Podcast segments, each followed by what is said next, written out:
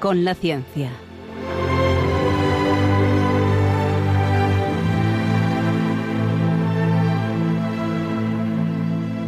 Dirigido por Javier Ángel Ramírez.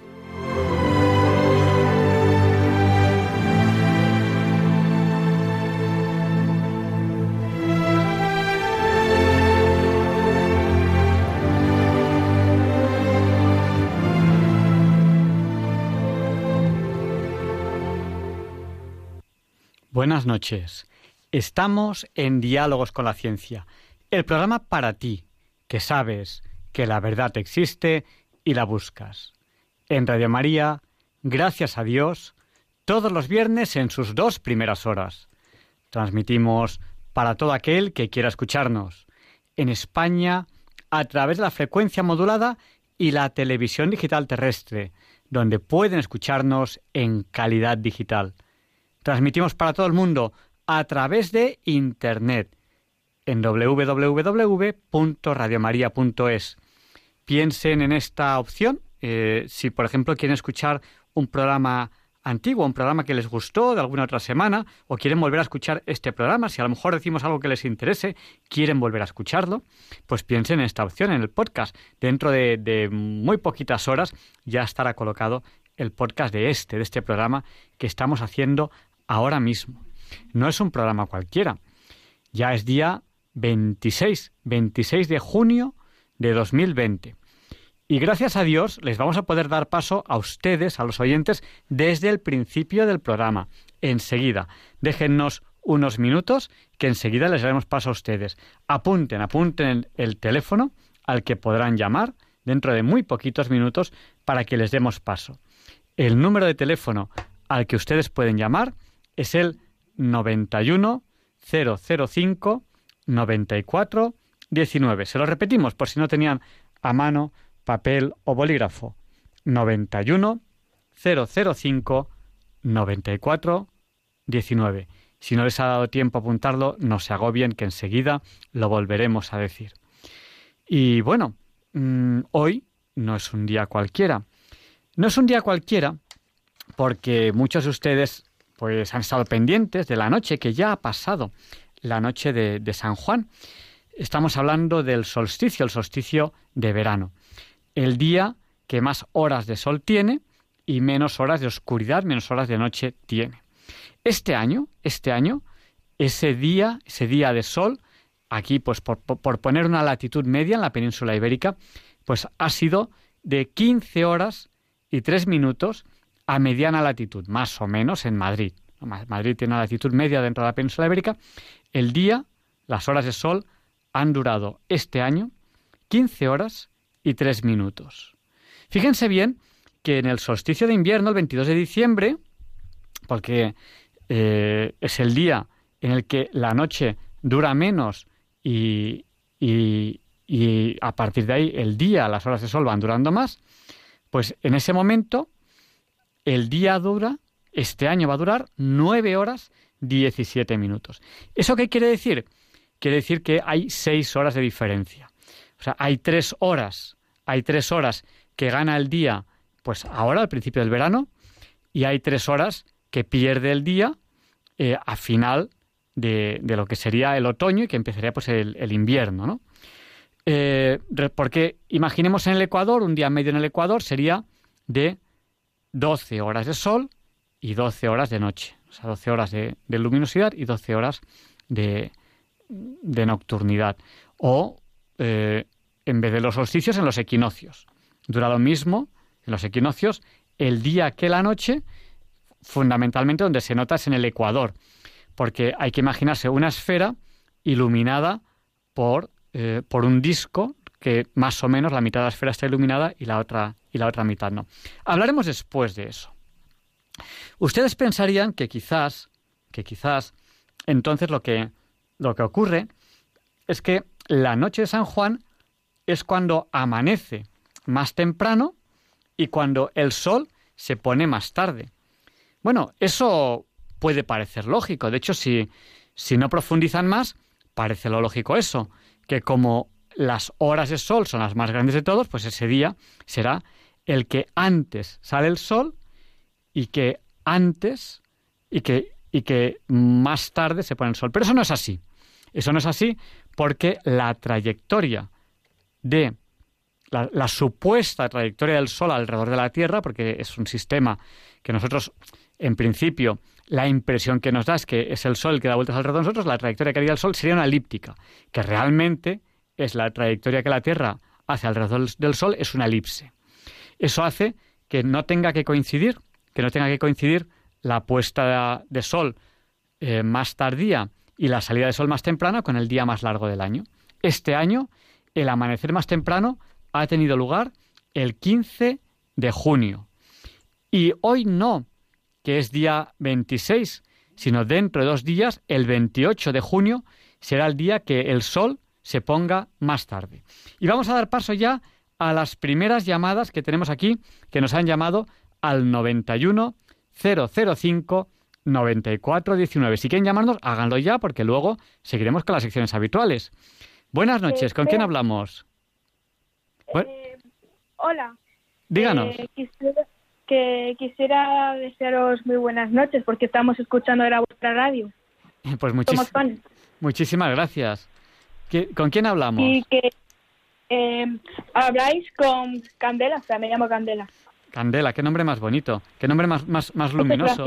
¿Sabes, ¿Sabes que hay una unidad del Sistema Internacional de Unidades que es la Candela? que la candela es la, intensidad, ¿Ah, sí, es eh, la, en el sistema internacional de unidades en física, cuando se mide algo, se miden unas unidades, pues la candela es la intensidad, eh, la intensidad luminosa, se mide en candelas. bueno. pues qué bonito. Sí. Pues nada, Candela, muchas gracias por llamar y aquí seguiremos dando paso a los oyentes. Si luego nos quieres llamar con otra cosa, pues aquí estaremos. Muchas gracias. Muchas gracias y bendiciones a todos. Muchísimas gracias, Candela. Buenas noches. Buenas noches, descansen. Gracias. Bueno, pues esta ha sido la primera llamada de, esta noche, pero a lo largo del programa les abriremos el micrófono a ustedes eh, varias veces. Nuestro número, si quieren apuntarlo, es el 91 005 94 19. Y empezamos ya, sin más demora, este programa, que como les he estado contando esto de las horas de sol, las horas de nocturnidad, pues quizás me he enrollado un poquito al principio. Vamos a dar paso a esta segunda llamada que nos ha llamado también al 91 005 94 19. Buenas noches, ¿con quién hablamos? Hola, buenas noches. Hoy va, se ha cortado. Bueno, pues estas son, son las cosas que tiene, que tiene el directo. Pues que a veces damos paso a una llamada y no es instantáneo, no es inmediato, pues porque puede haber algún problema técnico que, a, veces los, a veces los hay. Y, y bueno, sin más dilación vamos a seguir con la presentación de este programa de hoy, 26 de junio de 2020. Hemos preparado unos temas que creemos que les van a gustar. Quédense con nosotros.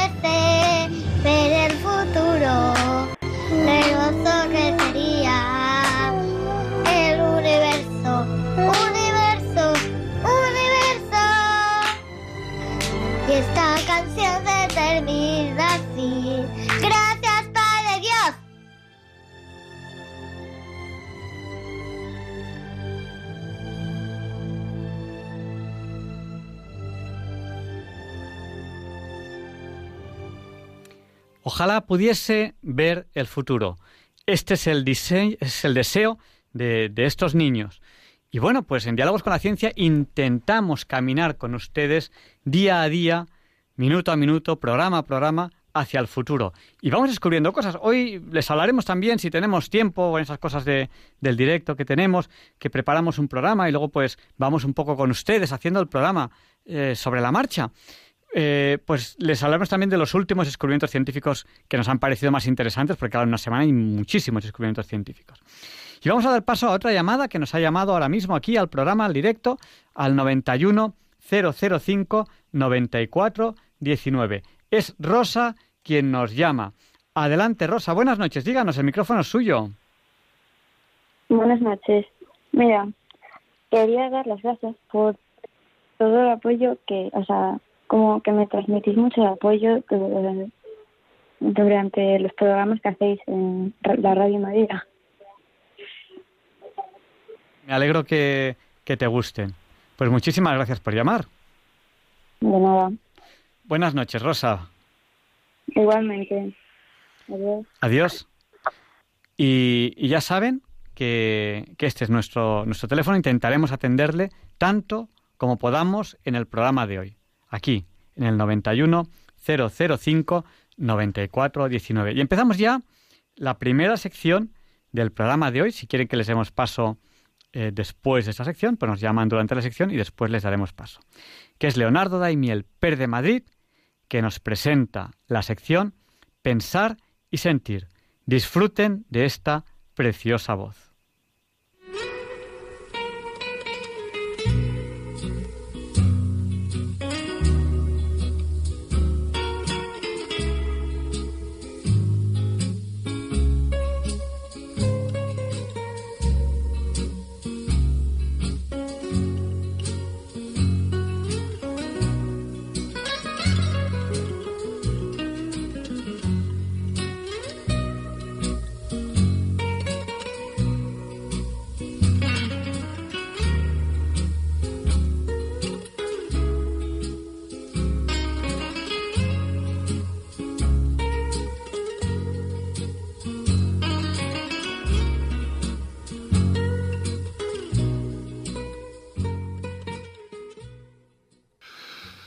Buenas noches, queridos oyentes de Radio María.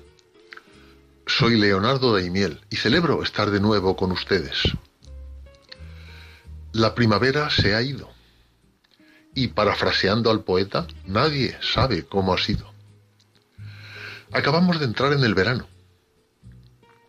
Aquí voy a hacer un inciso, porque el verano ha llegado solo en el hemisferio norte. Y me consta que en el hemisferio sur también se oye pensar y sentir. Al menos lo oye un amigo mío que vive en Chile, al que todas las semanas envío la grabación.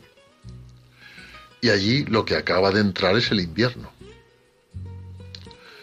No obstante, emitimos en coordenadas del hemisferio norte y el texto que les voy a leer ha sido escrito probablemente por una persona que vive en Sevilla y que es rociera y taurina. Digo probablemente porque no conozco su autoría y me lo ha enviado un amigo que tampoco sabe quién es. Esta vez es un texto más para sentir que para pensar. Alude a la inusual primavera de este año, en la que tantas cosas han cambiado. Aunque seguro estoy de que habrá quien piense que a cambio de perder tantas alegrías primaverales, hemos colaborado en evitar contagios y sufrimientos de muchas personas. Quizás así lo intuye quien ha escrito este texto, porque termina con versos esperanzados. En fin, no se trata de debatirlo aquí, sino de sentir con su lectura a la que ya doy paso. El día que yo me muera, ponerme un año de menos, que contando primaveras, hay una que no olvidaremos. Y no me salen las cuentas ni contando con los dedos. Que se me han pasado tres meses que parecen un año entero. Los de marzo, abril y mayo. Los que con más ansia espero, amante de mis tradiciones y enamorado de mi pueblo. El día que yo me muera, ponerme un año de menos, porque hubo una primavera que escaparon mis anhelos y los abrazos verdaderos de mi familia y amigos por miedo a caer enfermo. Se disiparon las ilusiones de domingo de ramos y estreno, de viernes de madrugá, cuando la veo y le rezo, de azar, incienso y mantilla, y atardeceres toreros que dan paso a los farolillos y a las calles con albero que colorean mi Sevilla con lunares y flores al pelo. El día que yo me muera, ponerme un año de menos, que este año las arenas y caminos que van al cielo quedaron sin peregrinos y también sin rocieros, y lloramos en silencio y maldijimos la quietud. Maldijimos el momento en que nadie saltaría la reja porque ni ella asistió al encuentro. Que también ella estuvo encerrada en la iglesia de su pueblo donde cubre con el manto a sus hijos almonteños. El día que yo me muera, ponerme un año de menos, porque un año sin primavera y sin tu gente al encuentro es un año muy perdido. Y a ver si ahora aprendemos a remontar con sabiduría y a valorar lo que tenemos.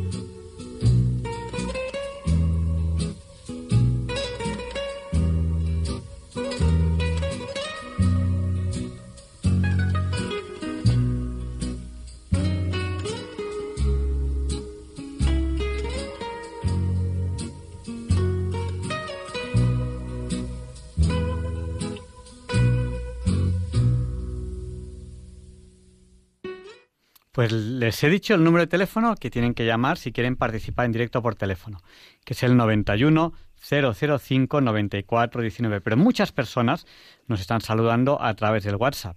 El WhatsApp de Diálogos con la Ciencia es el del 8. Acuérdense de que 8 por 8 es 64. Pues nuestro WhatsApp es el 64 988 8871. Se lo repito, por si no tenían papel o bolígrafo a mano, que es el 64 9 71, que 71 también es 8.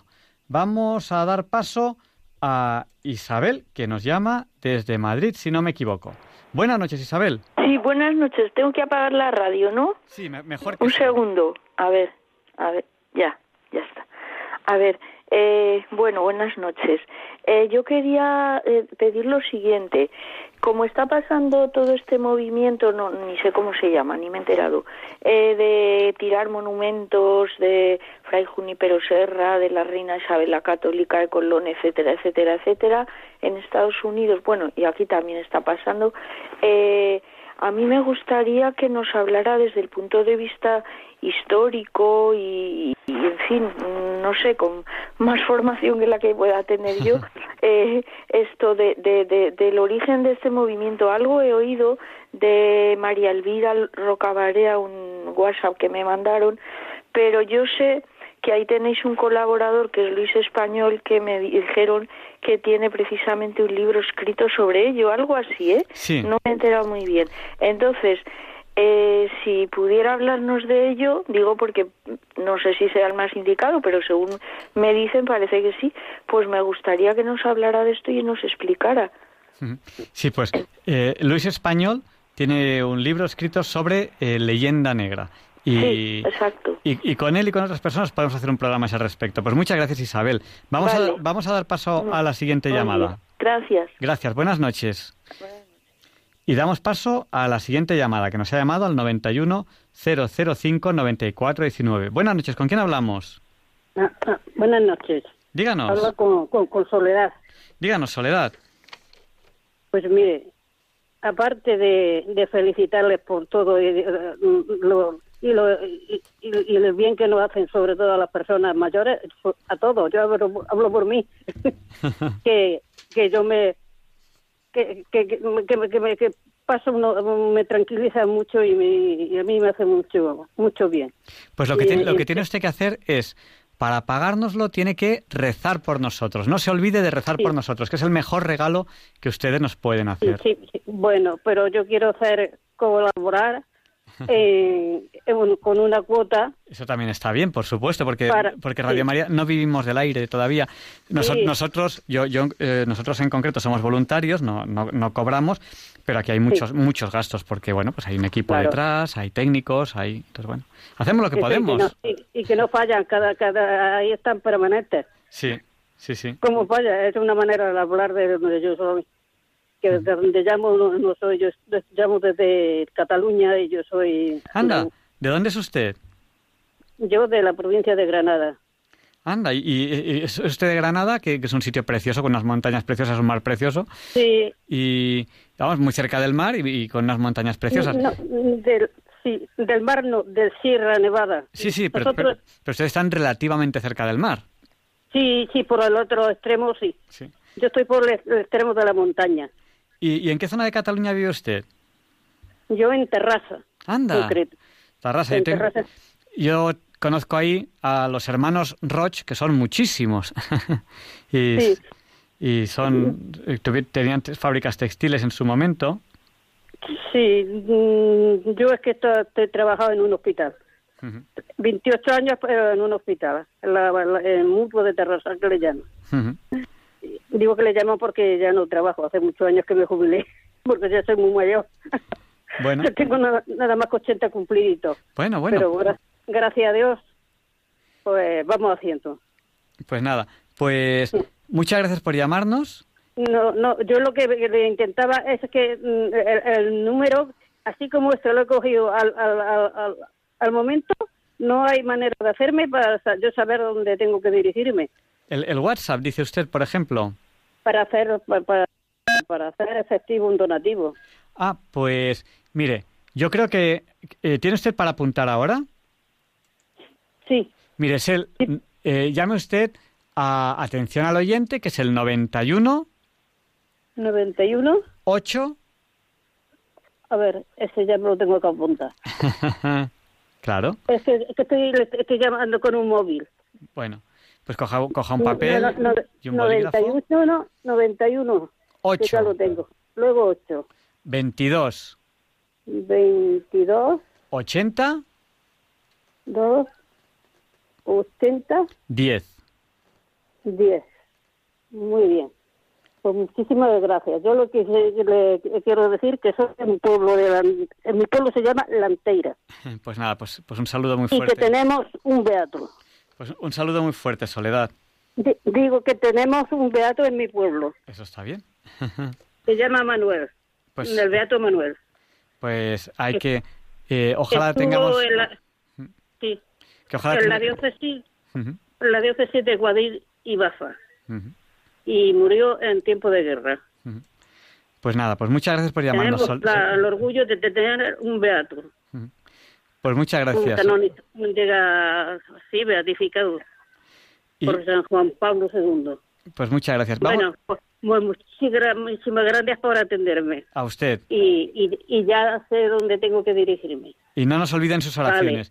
Y vamos a dar paso. Muy buenas noches. No sé, no sé que yo de, de rezar se me da muy bien. Gracias. me acuesto rezando y durante. Me gusta, me gusta rezar y me gustan las cosas de escuchar la misa, escuchar el rosario y Pues que sepan que yo lo noto y se lo agradezco muchísimo. Muchísimas gracias a ustedes, porque Buenas- lo están haciendo, están haciendo mucho bien para, para personas como nosotros, por lo menos yo, yo, yo lo valoro muchísimo, porque Vamos, soy de un pueblo que, que, que es muy cristiano. vamos a dar Tenemos paso. por Sí, tenemos por patrón a, un Cristo que se llama de las penas. bueno. Vale. pues Buenas noches. Buenas noches, Soledad. Gracias. Gracias a usted. Vamos a dar paso a una llamada que nos entra ahora mismo desde Madrid. Buenas noches. Buenas noches. Díganos, el micrófono es suyo. Eh, me llamo Pilar y le llamo para darle la- las gracias por su programa, que es el- de los que más me gustan de Radio María. Le llevo oyendo desde el principio y echo de menos, me encantaba el padre Carreira, lo recuerdo mucho Sí. con sus, sus conferencias. Incluso tengo alguna que la pedí por la radio. Y también tuve la suerte de conocerles a usted y a él en un programa que hicieron pues al, al principio, hace muchos años, en el Retiro. Sí. En, eh, entonces me encantó. Eh, Muy bonito. Dimos una, una conferencia de astronomía Sí, sí, sí. que además eh, quiero recordar que en esa conferencia entraba por, por, por videoconferencia, por internet, un astrónomo catalán Sí, que- sí. que estaba en Cataluña y luego cogimos unos telescopios mm, caseros, bueno, caseros eh, sencillos, eh, no, no puede ser muy grande, fuimos al parking y desde ahí estuvimos observando, creo que fue, no me acuerdo si fue la Luna o Saturno, no me acuerdo. Sí, sí. Eh, lo que pasa es que se veía mal porque estaba nublado. Ah, vaya. Pues ese- Entonces tuve la suerte de, tengo la suerte de cuando le oigo, que lo oigo todas las noches, a usted pues la- le recuerdo cómo era. Pues ya no. imagino que con los años estará un poquito más viejecín, Bueno, pero más guapo. Bueno, eso, eso hay que, hay que, hay que preguntárselo a quien, a quien. Pues nada. Entonces, de verdad, muchísimas gracias y que sigan por ahí, por este camino que llevan de eva- evangelización, que además es un programa fenomenal. Pues nada. Y, y un recuerdo es aquí, estará en el cielo el padre Carreira. Sí, falleció, creo que fue en febrero. Eh, Sí, no me acuerdo ya, pero me enteré, me dio mucha pena porque me encantaba, sí, mí- era genial. A mí también me dio mucha pena porque tenía un trato muy cercano con él. Y bueno, Sí, yo en la, en la charla que tuvo yo le hice una pregunta y me contestó más bien, con un agrado, muy bien, muy bien. Así que muchas gracias y que la Virgen les proteja. gracias a usted. Buenas noches. Buenas noches. Y damos paso ya a la entrevista de la semana. Thank you.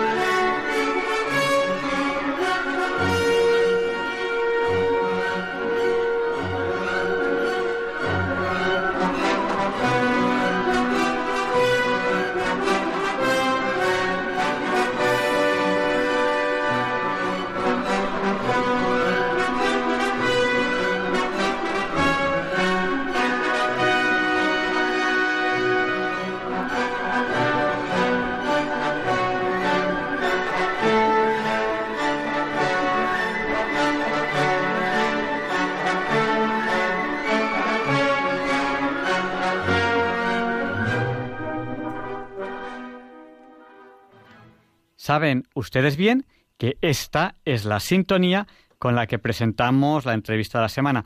Tenemos ahora una, una llamada. Tenemos dos, dos llamadas, pero ahora mismo no podemos darle paso porque vamos a dar paso a la entrevista. Al terminar la entrevista, a la última parte, podremos darles paso a ustedes, a los oyentes que quieran llamarnos. Pero antes vamos a atender a, a nuestra invitada de hoy en la entrevista, que nuestra invitada es María García. Ella es presidenta del Observatorio para la Libertad Religiosa. Eh, buenas noches, María. Hola, buenas noches. Bueno, pues hoy vamos a hablar de libertad religiosa, que luego una de las preguntas que le haré es ¿qué es la libertad religiosa? Porque, claro, hay dudas. eh, ¿Esto es libertad religiosa? ¿Esto no? Luego, luego le haré esa pregunta. Eh, o, o quizá podría ser la primera pregunta, porque yo le iba a preguntar qué es el observatorio, pero quizá podemos empezar viendo qué es la libertad religiosa. Parece que vivimos, que somos todos muy libres y que todo, parece que hay mucha libertad en todas partes.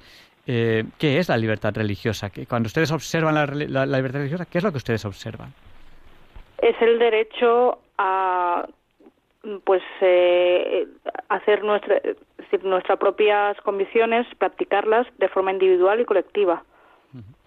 De forma individual y colectiva. Eso es interesante porque hay, hay, quien dice, no, no, eh, la religión es algo personal, ¿no? Bueno, es algo personal, no, es algo también colectivo, o sea, es algo que, que vivimos, vivimos la religiosidad y la vivimos en comunidad, en comunidades, y eso es así. Y, la religiosidad es un hecho cotidiano del ser humano. Yo además siempre digo que eh, una cosa muy, importante que los antropólogos estudian es cuando hay enterramientos, que es cuando eh, los, los, primeros homínidos tienen ese concepto de que hay algo después de la muerte y el hecho, el hecho religioso es algo propio de todas las culturas y es algo humano. Es algo que solamente tiene, tiene el hombre y que es propio de las culturas. Cuando evoluciona en, la evolución, se considera que un homínido tiene características humanas, cuando tiene varias series de características, y una de ellas es ese concepto de trascendencia. Bueno, ¿y cuál es la, labor que hacen ustedes en el Observatorio para la Libertad Religiosa? En el observatorio publicamos anualmente el informe de ataques a la libertad religiosa en España que es utilizado como fuente tanto para otros reputados informes sobre la situación de la libertad religiosa en el mundo, como puede ser el que realiza la organización no gubernamental Open Doors o el que elabora el Departamento de Estado de Estados Unidos. Y es el noveno año consecutivo que realizamos este informe. Y, bueno, ¿y cómo, se elabora el informe? Porque estamos en un programa de ciencia, tecnología, arte y actualidad. Desde luego la libertad religiosa por suerte o por desgracia, siempre es de actualidad, pues porque siempre hay, siempre hay personas que no quieren que haya libertad religiosa, siempre hay personas que luchan por su libertad religiosa. Esto, esto es triste, pero esto ocurre en todo el mundo, en todas las épocas. Y, y luego, eh, en cuanto a ciencia y tecnología, ustedes manejan unos datos, eh, manejan unas estadísticas. ¿Cómo se elabora el estudio anual? A lo largo del año recogemos los ataques a la libertad religiosa que aparecen en los medios Además, revisamos los diarios de sesiones del Congreso, del Senado y de los parlamentos autonómicos, además de los boletines oficiales, e incluimos también en el informe los hechos que nos envían al correo electrónico o a nuestras redes sociales, pero siempre pedimos una prueba como un documento o una foto.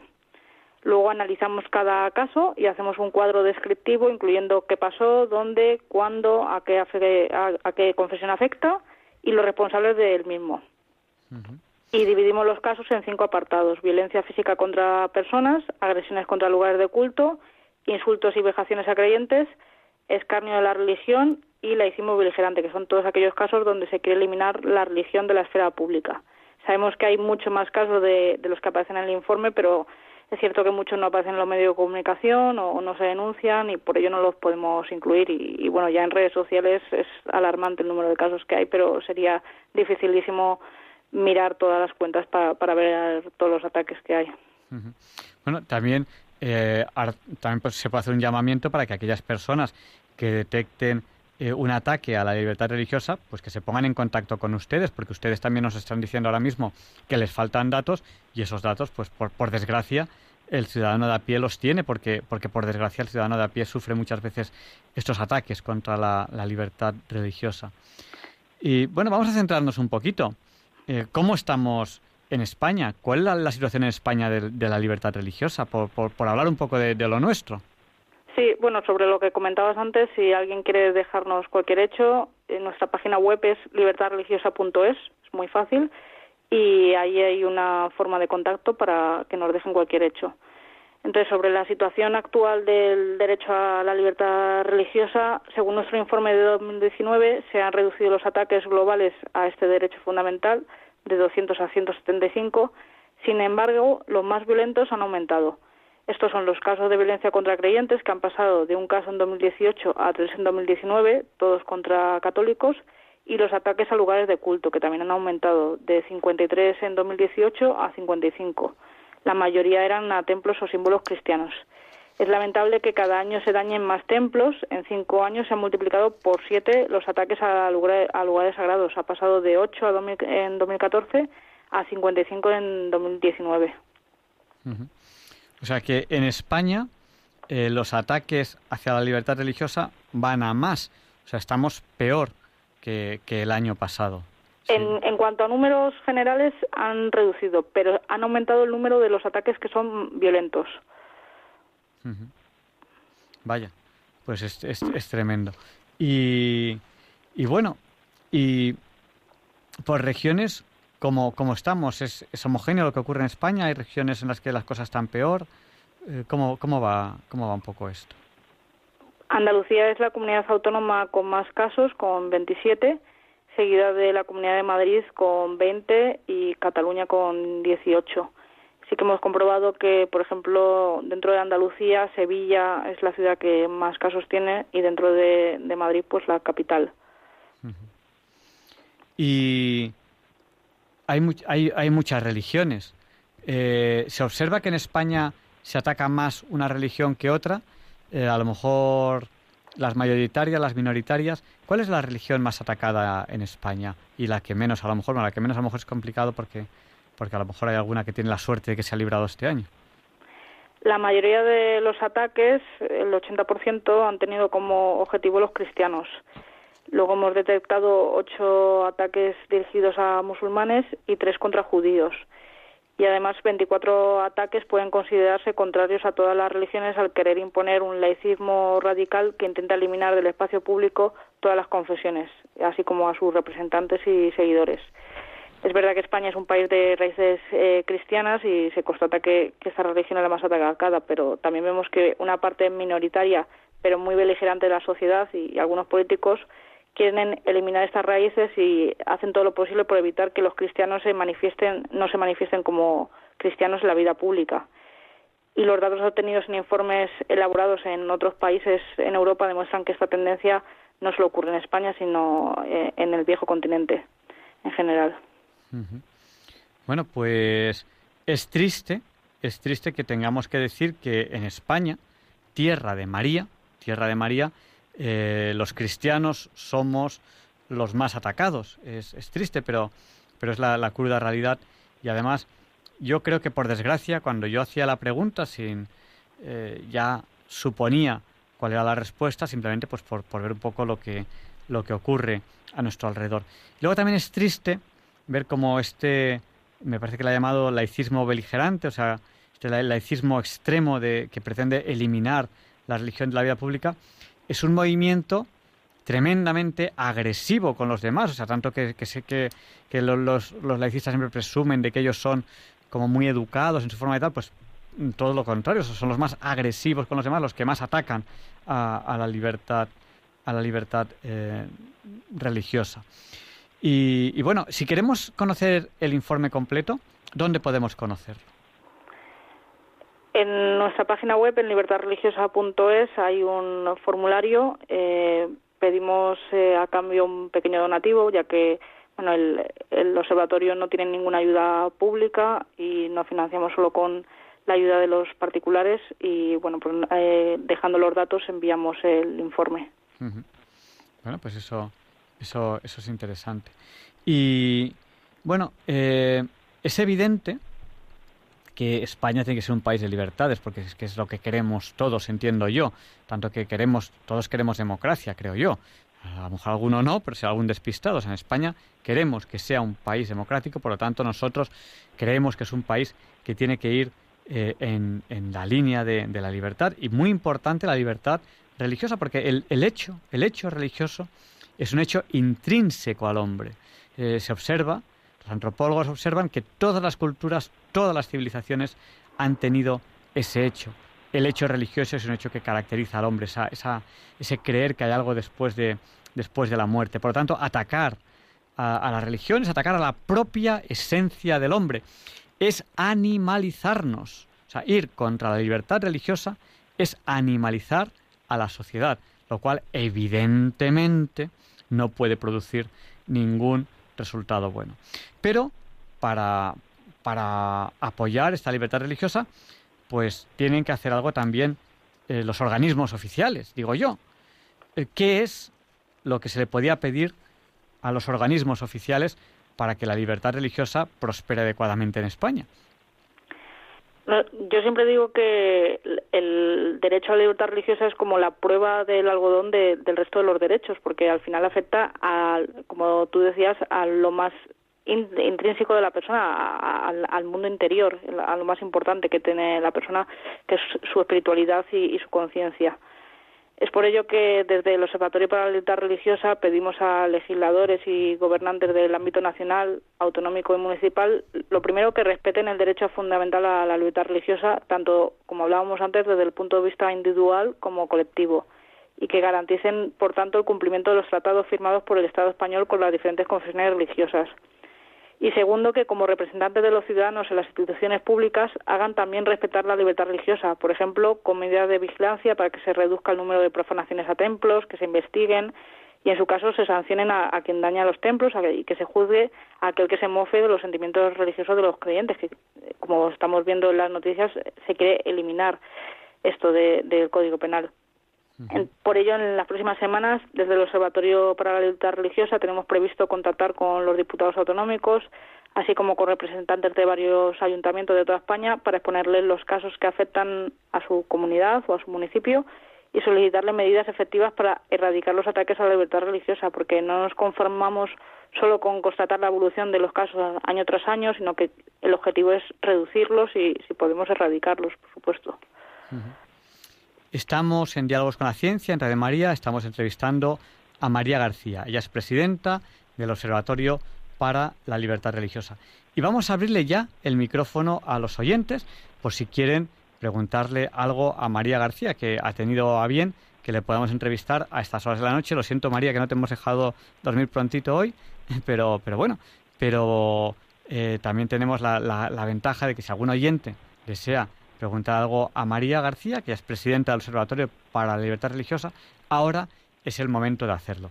Les recuerdo nuestro número de teléfono para, para ello, para si quieren preguntar algo a María, que es el 91 005 94 19.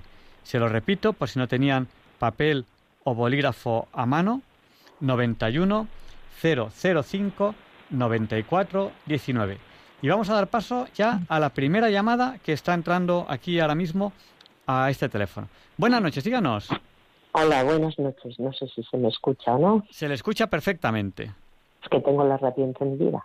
Pues apáguela para que no se haga mucho eco o la pone, se va a otra habitación o lo que sea para que no se escuche, para que no se acople la radio con el teléfono. Díganos. Vale. Bueno, eh, quería decir sobre el ataque a los templos, ¿no? Sí.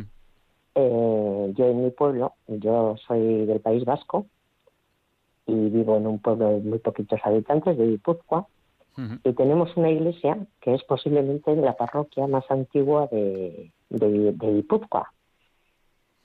Incluso debajo de la parroquia hay una, ¿cómo se dice? Una estructura de una antigua iglesia romana, ¿no? Entonces, pues al templo no lo ha atacado absolutamente nadie más que la misma iglesia, quiero decir.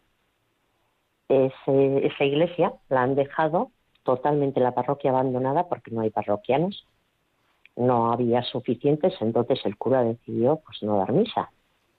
Eh, entonces la iglesia está completamente abandonada, eh, se han roto todas las vidrieras, allí entran pájaros, entran búhos, entra de todo, y es una pena porque es un símbolo nuestro, la iglesia, la parroquia. Yo no concibo, no concibo un pueblo sin parroquia o sin iglesia, y menos una iglesia que tiene tantísima importancia eh, en cara a, lo histórico, ¿no? Históricamente, por toda la historia que tiene, y entonces porque una mala gestión o porque unos curas hayan decidido que no les interesa dar misa allí porque no hay feligreses, iglesia. Sí, disculpe que ha habido un pequeño corte, ha habido un momentito que no se le escuchaba en la radio, pero ha, sido un momento que, le, hemos perdido.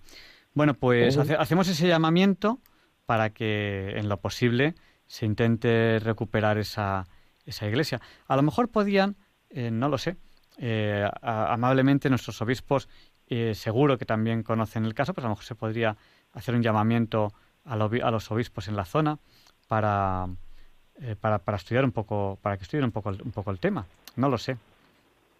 Porque en esos pueblos depende del cura que al que se le asigna, asignas las zonas, ¿no? Entonces son pueblos muy pequeñitos de mm. Guipúzcoa, en la parte de la montaña, entonces son pueblos a los que los curas pues igual les ponen tres o cuatro parroquias para dar misa y bueno, pues dejan de darla donde menos feligreses hay y luego pues abandona, abandonan los templos. Y esa iglesia en concreto pues es una iglesia con mucha con mucha historia.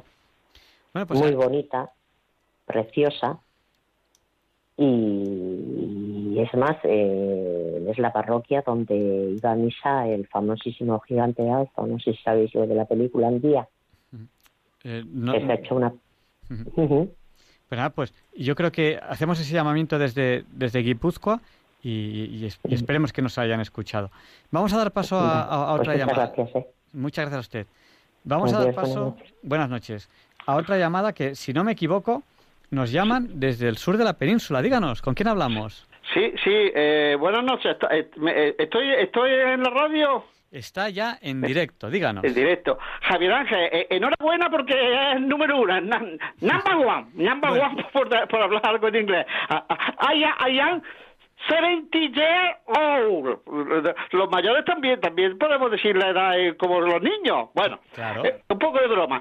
Javier Ángel, con la señora hoy que tiene en directo, quería preguntarle, porque estos, estos días anteriores, eh, yo soy médico, estudio Derecho, como ya médico jubilado, en fin, me gusta mucho la ciencia, la ciencia la amo profundamente, y soy la geografía y la historia me encanta, me vuelve loco y todo. Pero vamos, referente, y además católico, católico, vamos, casi, casi eh, como Santa Teresa de, Jesús para, que me martirizara y fuera ya con, Jesús lo más rápido posible. Pero bueno, que referente a, la señora directora que tiene hoy en la, eh, que está dando la conferencia, vamos, la presidenta de la, de, en fin, de la... del Observatorio para la Libertad Religiosa. Exactamente, mire, eh, últimamente yo hay un, hay, hay un señor, hay un programa en Radio María que habla de los monumentos a los corazones de Jesús en toda España, que la verdad que alguna vez me gustaría conocerlo de los pueblos que están y todo, pero últimamente eh, han hablado de, un ataque que ha habido a un corazón de Jesús en un pueblo de Sevilla, la Roda de Andalucía, creo que ha sido hace dos años, un año o dos, y, por lo visto, eh, a, pesar de que le han hecho ya, eh, le han hecho ya actos de desagravio, pero eh, todavía tiene la, cabeza rota y los brazos rotos por, por, el agravio que le han hecho, como están haciendo todos, en fin, todos los eh, fanáticos estos que tenemos eh, en la política, que ya sabemos. Entonces, digo, ese, ese, ese corazón, ese, ese corazón de Jesús, ellas saben en qué circunstancias están, le ha llegado la denuncia de ese corazón de Jesús y, hay constancia de que se está movilizando el pueblo, están recogiendo fondo algo para, para reconstruir el corazón de Jesús, porque claro, un corazón de Jesús en un pueblo que, que está en la plaza central del pueblo con la cabeza rota al corazón de Jesús y los brazos rotos, ustedes no digan a mí que no no no pasa uno por allí y, se le rompe uno el alma de aquello. Eh, mi nombre es Luis Prace de Cruz Reyes, eh, pues de San Pedro de Alcántara lo llamo. Muchas muchas gracias, Luis. Sí. Pues eh, se lo preguntamos a, María García. Muchas gracias. vale, muchas gracias, muchas gracias. Buenas noches y gracias por llamar. Y, lo único que, que yo, no soy el número uno, pero, pero ustedes hacen que, que, a veces me sienta el número uno y, y no lo soy pero se lo agradezco muchísimo porque me encanta cuando, cuando ustedes... Eh, Hombre, yo, yo, Javier Ángel, eh, cuando una persona eh, es científica como usted, que yo soy un poquito, un poquito, vamos, al lado de Jesús no somos nadie, pero usted, usted es un científico y los científicos, que aunque somos científicos, la gente cree que, que, hay, que hay que saber mucho de todo, menos de Dios, pero, pero hombre, si Dios, si Dios, si Dios llamó a los pescadores, que eran los más ignorantes del mundo, y si, encima somos científicos, sabemos algo de ciencia porque Dios nos ha dado ese, ese don, pero lo único que podemos hacer es adorar a Dios y alabarlo permanentemente ¿Qué, otra cosa podemos hacer? Pues muchísimas gracias. Nadia, Javier Ángel, un placer. Lo, escucho con gusto. Te voy a apuntar a mi agenda que, que todas las noches que no se me escape el escucharlo porque lo escucho con gusto tremendo. Pues, Muchas gracias. Un saludo, un abrazo. Le preguntamos a María García si sabe algo de este corazón. Muchas gracias. vale, vale. Muchas gracias, muchas gracias. Bueno, pues María. Sí, el, bueno, este caso fue justo el viernes pasado, creo, y bueno, sí nos llegó la noticia por varios medios, varias personas que nos escribieron también. y lo que sabemos es que el alcalde ya ha dicho que, bueno, además de que ya se ha hecho el acto de desagravio, ha dicho que se va a reconstruir y la hermandad de allí también se está movilizando. Pues, pues vamos a, dar paso a Javier de Granada y bueno, pues espero que estos ataques, pues en, lo posible, pues además del desagravio, pues se pueda, se pueda restituir. Es una pena el ataque a, símbolos religiosos. Y si son monumentos, pues, pues más todavía por el arte que representan. Vamos a dar paso a Javier, que nos llama desde Granada. Buenas noches, Javier, díganos, el micrófono es suyo. Hola, buenas noches a todos. Buenas Señor bendiga. Gracias. Eh, yo quisiera comentar sobre el PIN parental y sobre ataques sobre todo a, la fe cristiana, al compromiso ante nuestro Señor Jesucristo y su Santo Evangelio en cuanto a dar testimonio en la vida cotidiana y es algo que por lo visto a algunos representantes políticos les molesta bastante.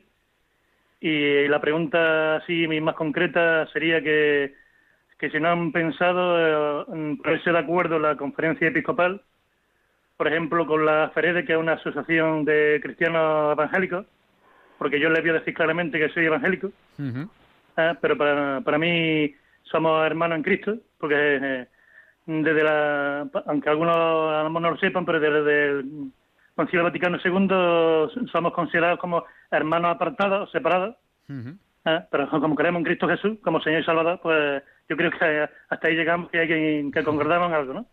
La cuestión de la pregunta es eso, que, que si la conferencia episcopal no se puede poner de acuerdo con la FEREDE, por ejemplo, que es una asociación cristiana evangélica, pues por eso, para, para defender y reclamar que la educación sea también cristiana en, ese apartado y para que podamos tener libertad no solamente de culto, de reunión y de expresión, sino que también que, no haya tantas dificultades porque, por ejemplo, si alguien quiere convocar algún tipo de asamblea en la calle, pues hay impedimentos. Y pues lo que queréis saber es si pueden informarme algo de esto o comentar algo sobre esto. Pues se lo preguntamos. Y muchas gracias. Se lo preguntamos. Muchas gracias, Javier, por, por habernos llamado. buenas noches. Gracias. Buenas noches.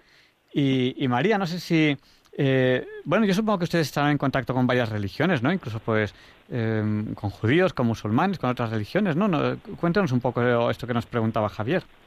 Sí, bueno, nosotros eso no, no formamos eh, parte ni de la conferencia episcopal ni de ninguna de las eh, confesiones, pero nosotros somos una asociación, vamos, una organización no gubernamental, una asociación y sí que eh, estamos en contacto con FEREDE, hemos tenido varias reuniones con ellos y también con eh, los judíos y, los musulmanes y pedimos que nos envíen todos los casos que, haya en cada una de las confesiones. Y en cuanto eh, al PIN parental, ¿usted puede comentarnos algo? O sea, la libertad de educar a nuestros hijos, que que, bueno, pues que, en el colegio se les eduquen en valores y en valores cristianos, que son los que nosotros queremos. Eh, ¿Han estudiado ustedes algo ese tema? A mí lo del PIN parental me parece esencial porque es un derecho fundamental que los padres puedan educar a sus hijos según sus propias convicciones. Es un derecho que hace poco la ministra Celá negó además en un congreso de escuelas católicas, pero es un derecho que está recogido en la Constitución y, que debemos eh, respetar y, hacer respetar. También eh, se ha intentado eliminar y se está intentando eliminar la asignatura de religión en las escuelas, de, todas las religiones, pero tenemos que luchar para que ese derecho sea respetado, porque los hijos no pertenecen al Estado, eh, los hijos eh, bueno pues están a cargo de los padres y ellos son quien eh, tienen la, el derecho de educarlos según sus propias convicciones. Y, además el confinamiento nos ha venido bien para recordar quiénes son cómo, cómo funcionan las familias que son los padres han tenido que hacer de profesores de gimnasia de profesores de matemáticas de profesores de lengua de profesores de todo y hemos tenido que estar eh, mucho más encima de los niños de lo que estamos nunca. O sea que parece que es, parece que es algo curioso, ¿no? Cuando se dice, cuando hay eh, algo tan tonto, y, perdón que use la palabra tonto en un programa como este, pero algo tan, bobo como decir los niños son del Estado y al día siguiente el Estado nos, nos los envía a casa para que nosotros hagamos todo con los niños porque no hay absoluta incapacidad para para hacer nada, nada, nada con ellos. O sea, que parece mentira que justo cuando se dice algo tan bobo como eso, al día siguiente están todos los niños en casa y los padres haciendo de profesores de lengua, de matemáticas, de, de gimnasia, de todo. bueno, pues eh, vamos a dar ya paso al si algún oyente más nos quiere nos quiere preguntar. Eh, recuerde que nos tienen que llamar ahora, porque vamos ya a terminar la entrevista, al 91 005 94 19. Y le pedimos a María García, que es presidenta del Observatorio para la Libertad Religiosa, que para terminar la entrevista, que eh, después de dar paso a esta llamada, que vamos a dar paso ahora mismo, que nos haga un resumen, un resumen sobre eh, un poco los temas que hemos hablado. Eh, buenas noches, ¿con quién hablamos? Que nos están llamando ahora, díganos. soy José Emilio, llamo desde Ávila, estoy en Ávila. Díganos, José Emilio. dos cosas. Una, que la que aunque lo, lo dice más veces, la Constitución reconoce un derecho, no lo otorga. Hmm. El derecho a educar a los hijos en las propias convicciones religiosas y morales y que hay que separar lo que es, digamos, la instrucción en lengua y matemáticas de la educación afectivo sexual religiosa.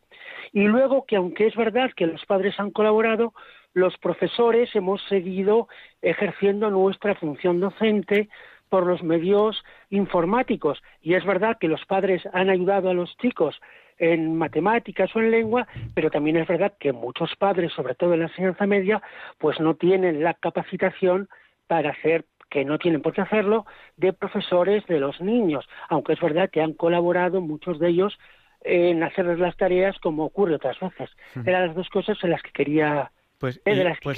José Emilio, yo quiero darle las gracias como profesor que es usted, porque yo sé, porque también doy clase, yo sé que en el, ya lo sé que, usted es profesor. que en el confinamiento los profesores lo hemos pasado mal porque hemos tenido que hacer un montón de cosas que no hacíamos habitualmente y algunas nuevas, otras ya las hacíamos pero ha habido que adaptarlas y al final ha habido muchísimo trabajo por parte de, de los sí, y lo hemos hecho a gusto porque sabemos que es nuestro deber, ha sido una situación sobrevenida y yo creo que en general los padres, los profesores, los chicos, que yo siempre saco la cara por ellos cuando te dicen, los chicos de hoy en día, tenemos una juventud maravillosa y muchísimos chicos majísimos, pero que los ciudadanos españoles creo que hemos estado la inmensa mayoría a la altura.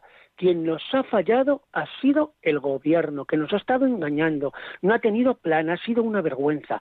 Pero creo que los españoles, padres, profesores, alumnos, eh, personas que están fuera del mundo académico, en general hemos funcionado bastante bien. Pues muchísimas gracias, José Emilio. Muchas gracias. Ya he hablado más veces con, con, Javier Ángel y con este programa. A veces por el WhatsApp me, me avisa, hoy tenemos el programa. Yo contesto, sí, sí, lo voy a oír. Pues muchas gracias. Buenas noches. Gracias, Javier Ángel. Y, gracias a, la señora y a María García también, muchas gracias. Y gracias a los ¿Eh? profesores que habéis estado ahí dando el callo como habéis podido y gracias. A, veces no era fácil. ¿eh? Uy, en todos los niveles. Los yo sé que ha habido maestros por la parte de León, se han servido de la Guardia Civil para llevar tareas por onda corta, por los, por los aparatos estos, los walkie-talkies. O sea que, que bien. Pues muchas gracias, Javier Ángel y María García también. Pues vamos a darle paso a María Luisa. Muchas gracias, José Emilio. Gracias, hasta luego. Adiós. Buenas noches, eh, María Luisa. Buenas noches. Primero, darle la enhorabuena por el programa. Besos para los pequeños locutores, que son mi, capricho. Que se han escapado a la playa y hoy no les tenemos aquí. Pues muy bien, hay que disfrutar, que pobrecitos, que hemos estado muy encerrados, tienen que salir y disfrutar. Bueno, y también, pues como siempre hago, claro, pedir perdón, me he confundido y lo siento mucho. Bueno. Y siempre es igual. Siempre lo hago, espero que se me perdone, que si estoy equivocada, pues vuelvo a pedir perdón y, y nada, haré una cadena de perdones, porque de verdad que siento mucho si ha ocurrido. ¿Se, ha, ocurrido eh, el qué nos dice? Eh? es que es muy complicado para hacerlo. Pues, pues no, se, no, se, no, se, este preocupe. No se preocupe. Pues muchas gracias, María Luisa. Pero el padre, el padre Luis Fernando sabe perfectamente de qué hablo. ¿eh? Pues muchas gracias, María Luisa. Y gracias por, gracias por habernos llamado. No, gracias a vosotros por emitir el programa. Muchísimas gracias a todos. ¿eh? Y vamos a dar paso a Antonia. Eh, Antonia, buenas noches. Eh, muchísimas gracias por, por, el programa, como, como siempre, interesantísimo. Yo lo que quería decir es que esto de la libertad religiosa es solamente una un aspecto de, de la libertad, ¿no? De la libertad humana, ¿no? Y yo creo que es que este gobierno está atacando todas las libertades solapadamente. La, la, la religiosa la está atacando de una forma descarada, pero es que está atacando las libertades de educación a los hijos, la libertad de cuidar a los enfermos, la libertad de envejecer. Es que se está cargando todas las libertades humanas que existen. Yo creo que, esto de la libertad religiosa es importantísimo. tenemos que, rezar mucho por nuestra sociedad y por nuestros gobernantes. Porque, bueno, pues hay gente que está preocupada, ¿no? Pues hay que... Nosotros como, como cristianos tenemos que rezar mucho por ello. Eh, Muchas gracias por, por el programa. Nada, pues gracias, gracias a usted. Gracias. Pues buenas noches. Buenas noches. Y vamos a dar paso, si no me equivoco, viene ahora Juana. ¿Es, usted Juana? Buenas noches. Buenas noches. Juana. Soy Pepe. Pepe. Bueno, pues no sé dónde estaba Juana o Juani o algo así. Luego le damos paso a Juana o Juani. Díganos, Pepe. Pues mire, eh, dicen que los hijos son del gobierno. ¿Quién los engendra? ¿Quién los pare? ¿Quién les da la teta? ¿Quién los alimenta? ¿Quién los viste? ¿Quién les da estudio? ¿Quién los lleva al médico? ¿Quién se preocupa de ellos? No digo más. pues ya. No digo más. Ya, ya, ya, yo creo que ya con eso está bastante claro, Pepe. Muchísimas gracias. Eh, muchas gracias a usted. Buenas noches. Más, más claro, más claro ah. eh, el agua. Y no sé. Hasta luego. Gracias. Buenas noches, Pepe.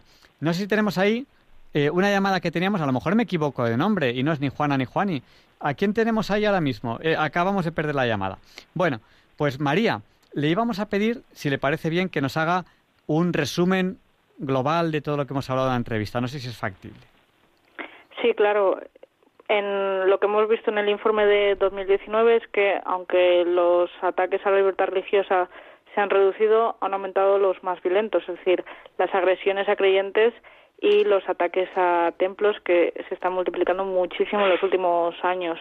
La mayoría de los ataques son contra cristianos es inaceptable que se confunda la confesionalidad del Estado, como prescribe la Constitución, con la marginación de la religión del espacio público, porque el respeto a la libertad religiosa no beneficia únicamente a los creyentes, sino que favorece a toda la sociedad al promover la convivencia pacífica entre los ciudadanos, con lo cual debemos pedir a los políticos que respeten y hagan respetar esta libertad religiosa. Pues muchísimas gracias, María García, presidenta del Observatorio por la Libertad Religiosa.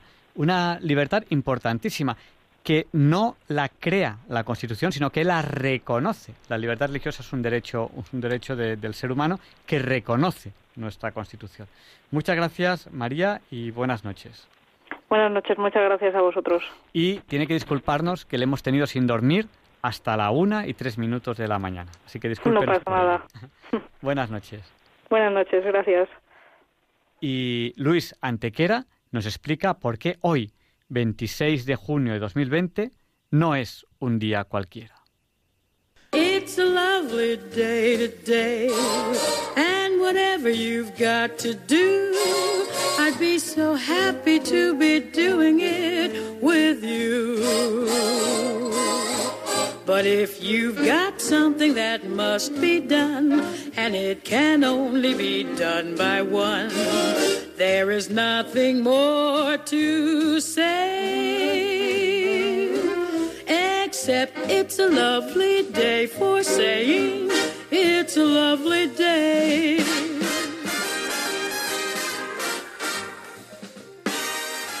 No, Javier Ángel, no directos compañeros de Diálogos con la Ciencia, no, queridísimos oyentes de Radio María, claro que no es un día cualquiera, ningún día es un día cualquiera y este 26 de junio que nos disponemos a comenzar ahora mismo, tampoco, porque en fecha tal, pero del año 68, en Roma, el emperador Nerón, declarado enemigo público por el Senado, se suicida. Según Dion Casio, sus últimas palabras serán qué gran artista que se muere conmigo. De carácter megalómano, había hecho quemar la ciudad de Roma para construir sobre sus ruinas su palacio, el cual a su muerte será, sin embargo, derribado para levantar en su solar el maravilloso Coliseo que constituye hoy uno de los grandes monumentos del planeta. Y sepa usted que si hoy le falta la práctica totalidad de la fachada exterior meridional es debido a un potente terremoto ocurrido en 1349, aunque el maravilloso anfiteatro resistirá estoicamente muchos otros seísmos, tanto antes como después. Esas piedras monumentales caídas al suelo, venidas por cierto de las canteras de Tivoli, a unos 50 kilómetros de la ciudad eterna, servirán siglo y medio más tarde para realizar otra de las grandes obras de la arquitectura mundial, la Basílica de San Pedro, también en Roma.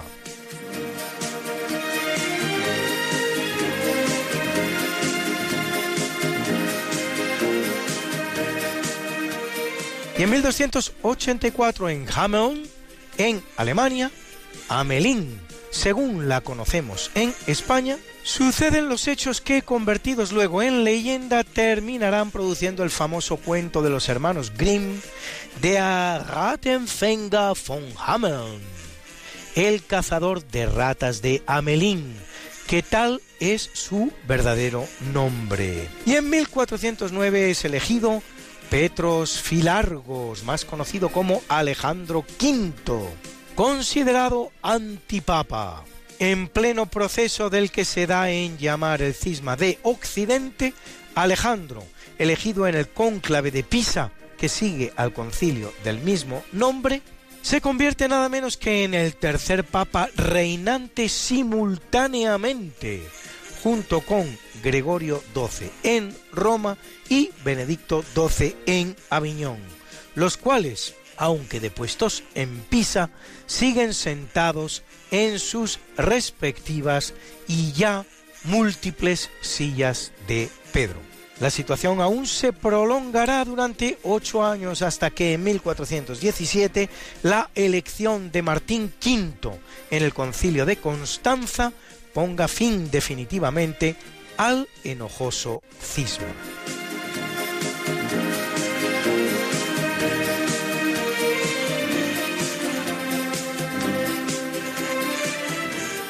Y ahora dos de esos fenómenos que demuestran que la Tierra es un planeta vivo y caprichoso, que no se rebaja a modelos matemáticos y que está en continua transformación, sin que nada ni nadie pueda ni pararla ni acelerarla.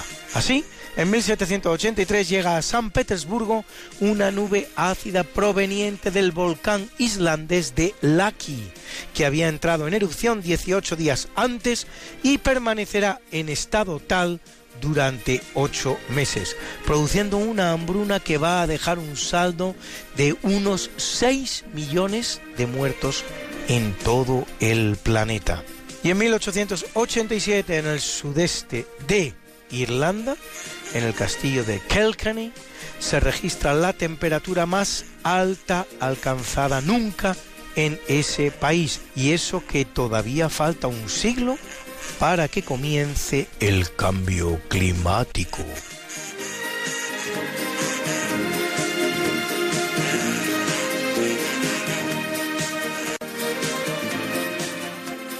Y en 1800 en la Royal Society de Londres se anuncia el descubrimiento de la pila eléctrica realizado por el italiano Alessandro Volta. En 1945 en San Francisco representantes de 50 estados, entre los cuales no está España, firman la carta de fundación de la Organización de Naciones Unidas, ONU.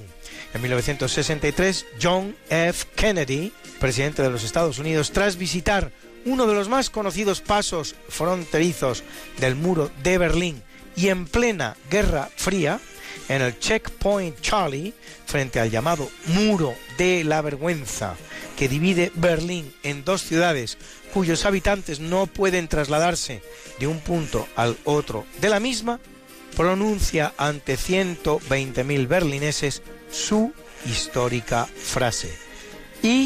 Bin ein Berliner. Yo soy un berlinés. Y en 1991 las repúblicas de Croacia y Eslovenia declaran su independencia de Yugoslavia, un país cuyo nombre significa eslavos del sur, creado al final de la Primera Guerra Mundial para satisfacer el afán expansionista de Serbia en territorios desgajados del exterminado Imperio Austrohúngaro.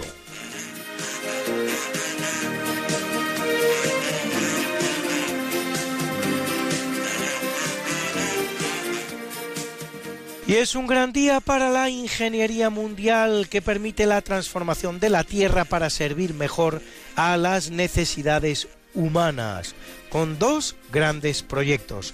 Así, en 1959 se inaugura el Canal de San Lorenzo, de 3.700 kilómetros de longitud entre Canadá y Estados Unidos, el cual va a unir el Océano Atlántico con los grandes lagos de América del Norte.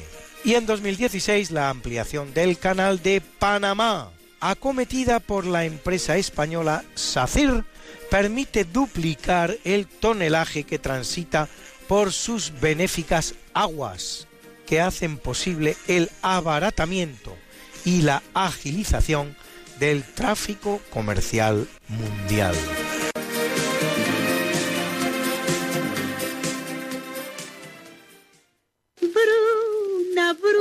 Nació María y está en la cuna, nació de día, tendrá fortuna.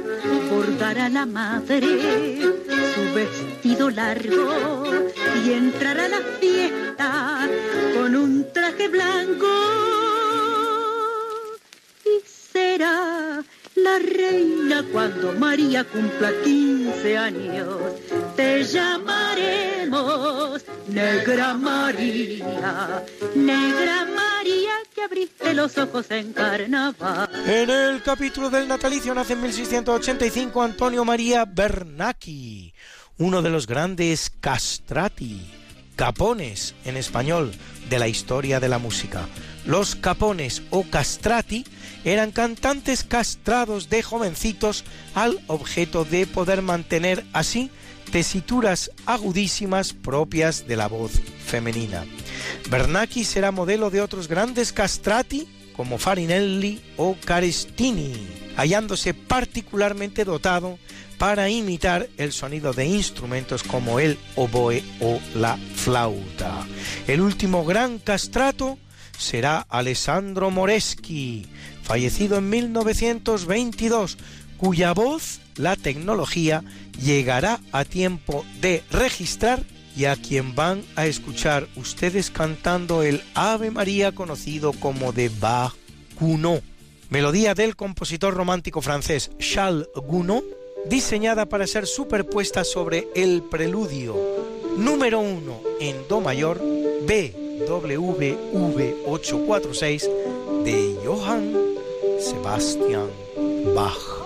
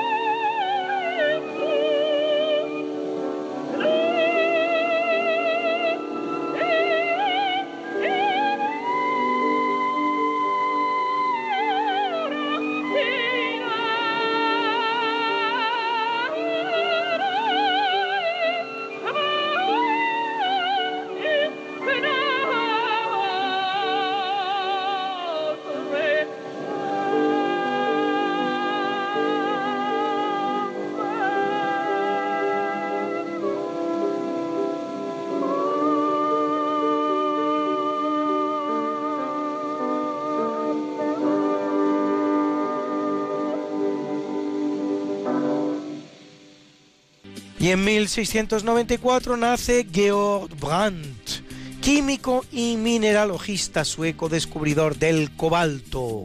En 1730, Charles Messier, astrónomo francés creador del llamado Catálogo Messier, formado por 110 objetos espaciales como nebulosas, galaxias y cúmulos de estrellas.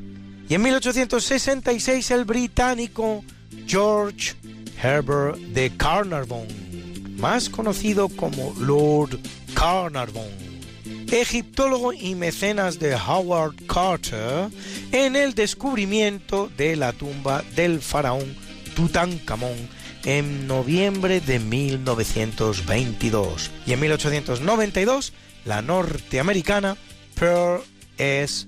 Buck, Nobel de Literatura 1938, que, hija de misioneros por lo que pasa unos 40 años, en China es autora de títulos como Viento del Este, Viento del Oeste o La estirpe del dragón.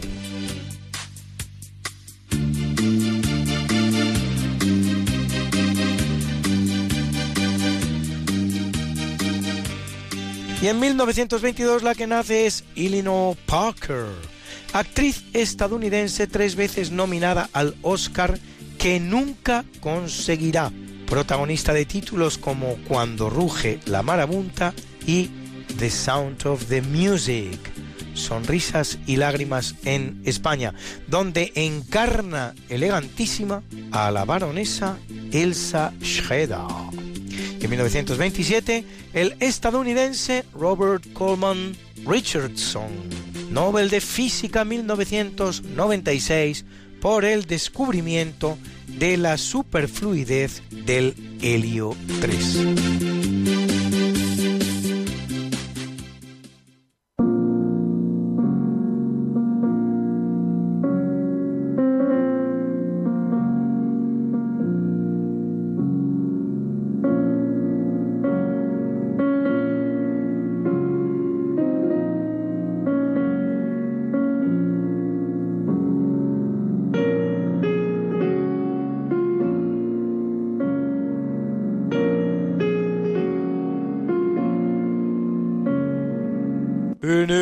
Capítulo del obituario muere en 116 a.C.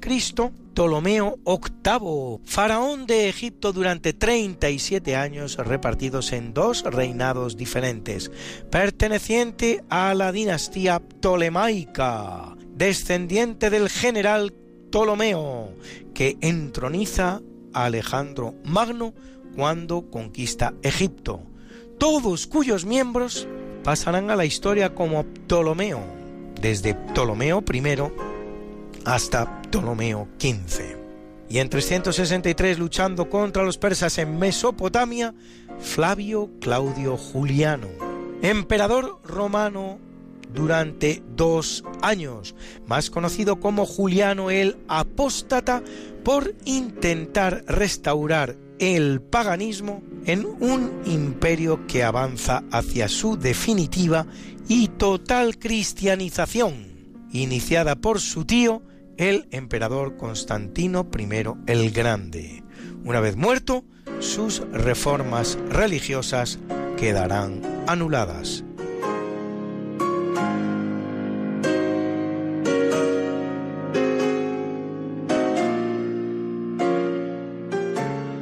Y en 1274 muere Nasir al-Din al-Tusi, también conocido como Nasireddin, sabio persa que esplende en los campos de la matemática, biología, química, astronomía, teología y medicina.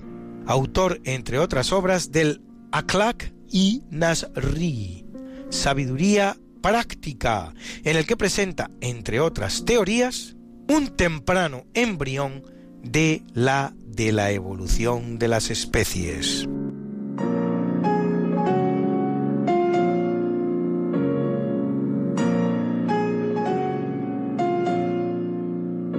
En 1541, en Lima, muere el conquistador español y fundador de la ciudad de Lima, Francisco Pizarro a manos de una partida capitaneada por el hijo del decapitado Diego de Almagro.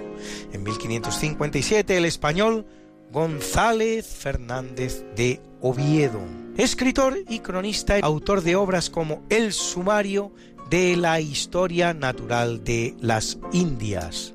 Uno de esos cronistas españoles que acompañan a conquistadores y evangelizadores americanos, gracias a los cuales conocemos en lo que conocemos la historia de los indígenas americanos, que si por ellos hubiera sido, se habría perdido completamente.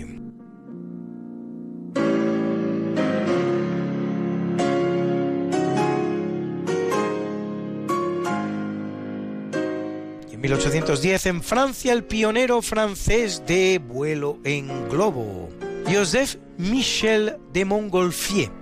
Y en 1839 el gran naturalista español Mariano Lagasca, director del Real Jardín Botánico de Madrid. En 1943 el estadounidense de origen austríaco Karl Landsteiner, judío convertido al catolicismo. Nobel de Medicina 1930, descubridor de tres de los cuatro grupos sanguíneos, el A, el B y el cero, que sus discípulos completarán con el cuarto, el AB, gracias a todo lo cual será posible en adelante el inmenso avance médico de las transfusiones sanguíneas.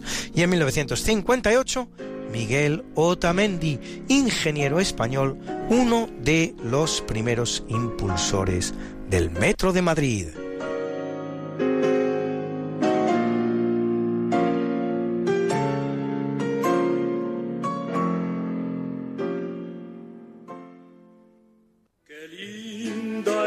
Está la mañana en que vengo a saludarte. Venimos todos con gusto y placer a felicitarte.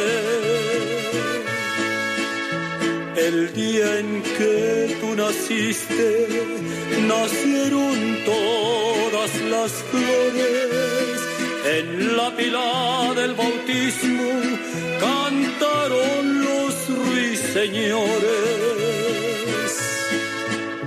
Ya viene amaneciendo, ya la luz del día nos dio.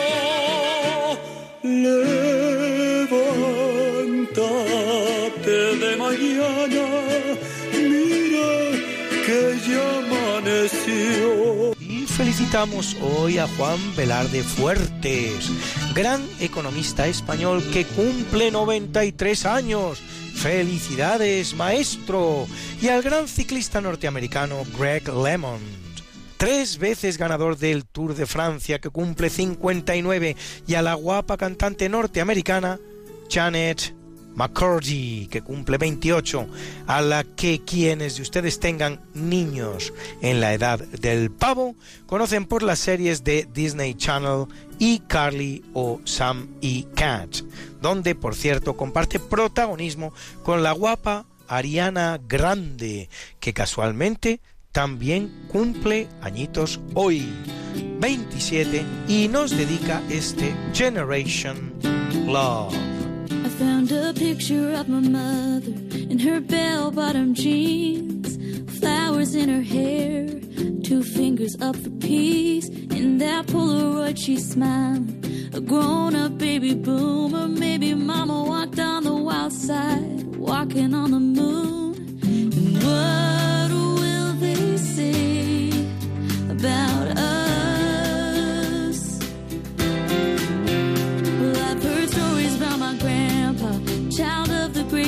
Depression. How growing up broke creates a deep and dark impression.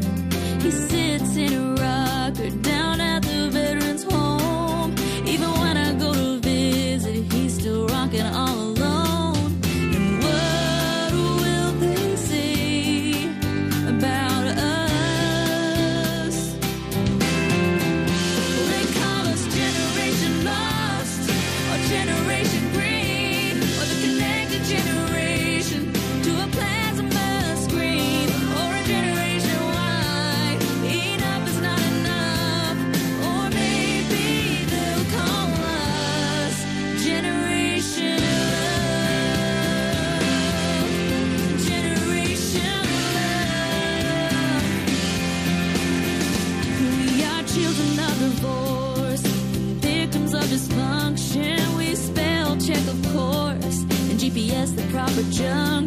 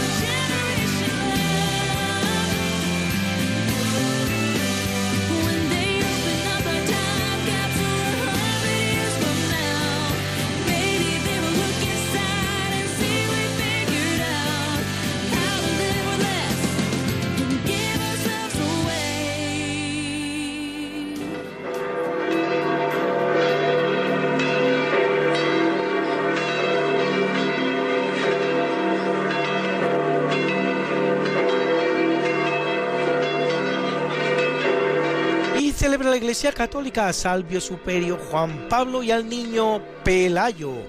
Mártires. A Antelmo, Virgilio, Rodolfo, Constantino y Marciano. Obis, bis, bis, bis, bis, bis.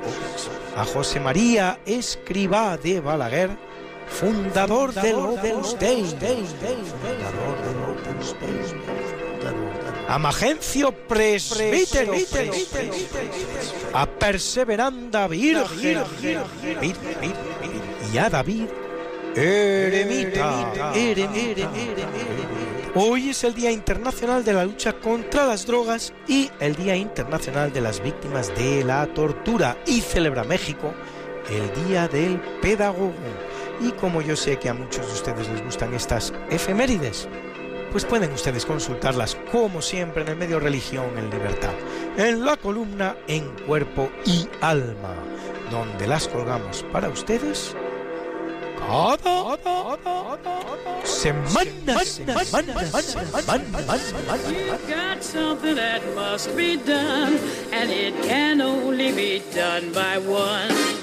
There is nothing more to say, except it's a lovely day for saying it's a lovely day.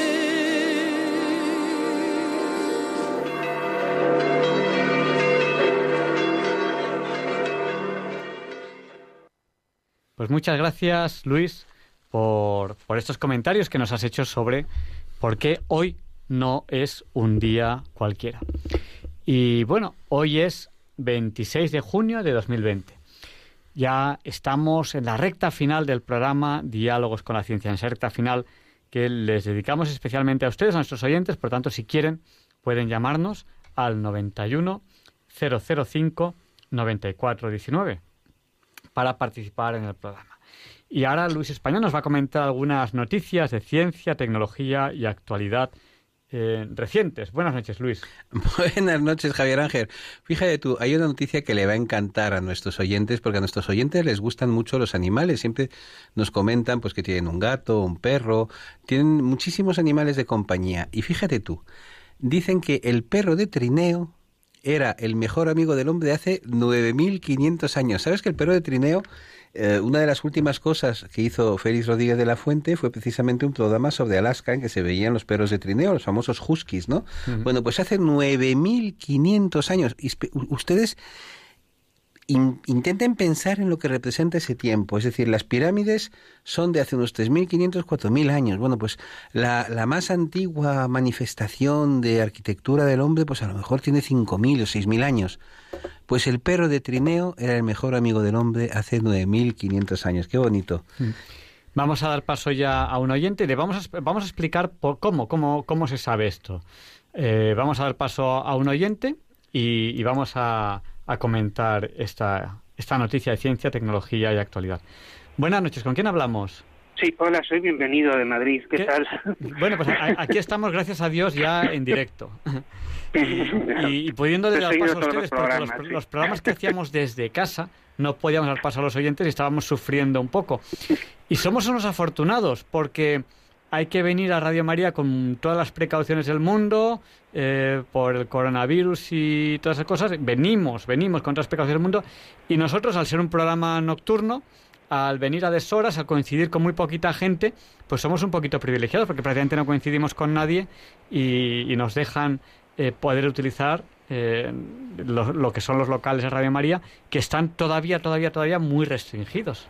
O sea que nada, aquí estamos. Y además hemos experimentado, intentamos hablar al micrófono con las máscaras estas, las mascarillas puestas, y lo que salía era algo así como...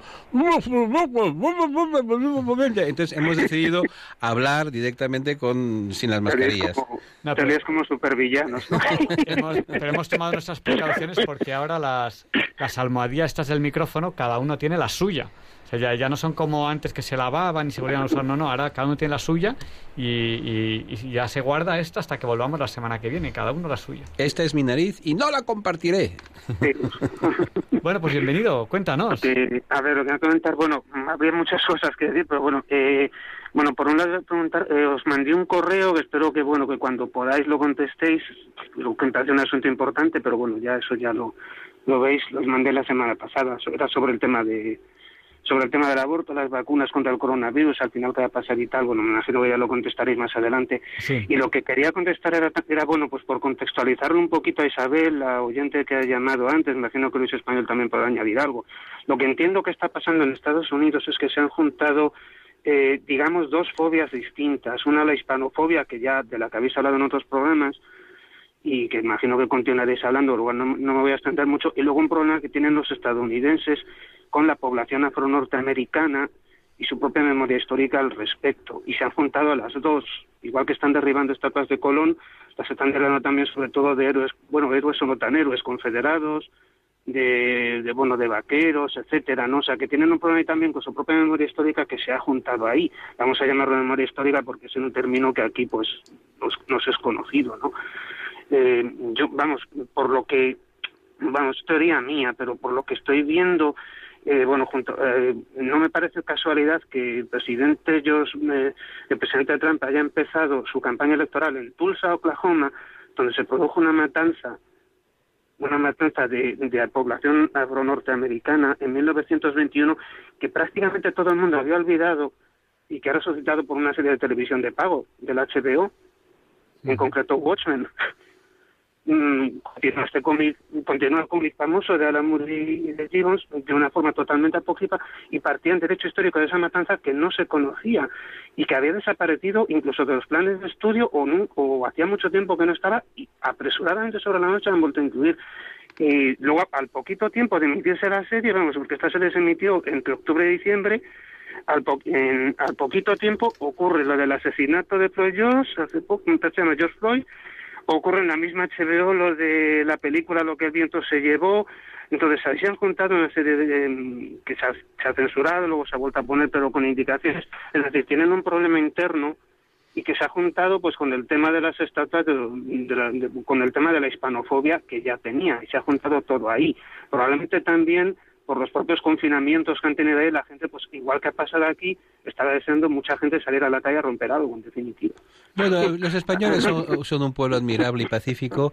Yo creo que de lo, de lo que dice Bienvenido, yo me quedo con una idea, y es eh, la idea de la leyenda negra, que no es una cosa ajena a los Estados Unidos. Hace ya 13 años, en 2007, yo publiqué un libro sobre las leyendas negras, que tiene que ver con era la biografía de Julián Juderías, pero luego discutía yo en lo que era el, el, concepto de leyenda negra y luego hablaba de la leyenda negra de los Estados Unidos, que ellos tienen su propia leyenda negra, es decir, su propia hay una cantidad impresionante de información negativa sobre los Estados Unidos. Y no, lo que va a interesar esta, esta, serie ha tenido mucho que ver porque pero si me permites si me permites conocían esta matanza de Tulsa, no si, se acordaban ya. Si me permites bienvenido, voy a voy a voy a acabar el argumento. Entonces, de lo que se trata es de que las leyendas negras tienen una doble vertiente. Tienen una versión, digamos, de consumo externo y otra de consumo interno. Entonces, por ejemplo, la leyenda negra antiespañola, de una parte hay la leyenda negra que circula por fuera, es decir, la, digamos la, la, la, versión externa de esa leyenda negra, pero luego está cómo ven los propios españoles su propia historia, que es lo, digamos, lo de consumo interno. Pues eso es lo que está pasando en los Estados Unidos, es decir, los Estados Unidos tenían no solamente una leyenda negra que, que sufrían los americanos de cara al extranjero, sino que ellos mismos, pues hace ya mucho tiempo que han dejado de creerse el cuento del destino manifiesto, han dejado de creerse que tienen la razón en todo, y entonces pues tienen que mirar de una forma crítica su propio pasado. Y eso es algo que nosotros los españoles conocemos muy bien. De hecho, lo que es sorprendente, por ejemplo, es que en España donde hay racistas, racistas espeluznantes, por ejemplo, los que hacen artículos hablando de los españoles como animales que, que, que, vocean y que ladran, osen hablar de, oh, qué racistas son los americanos.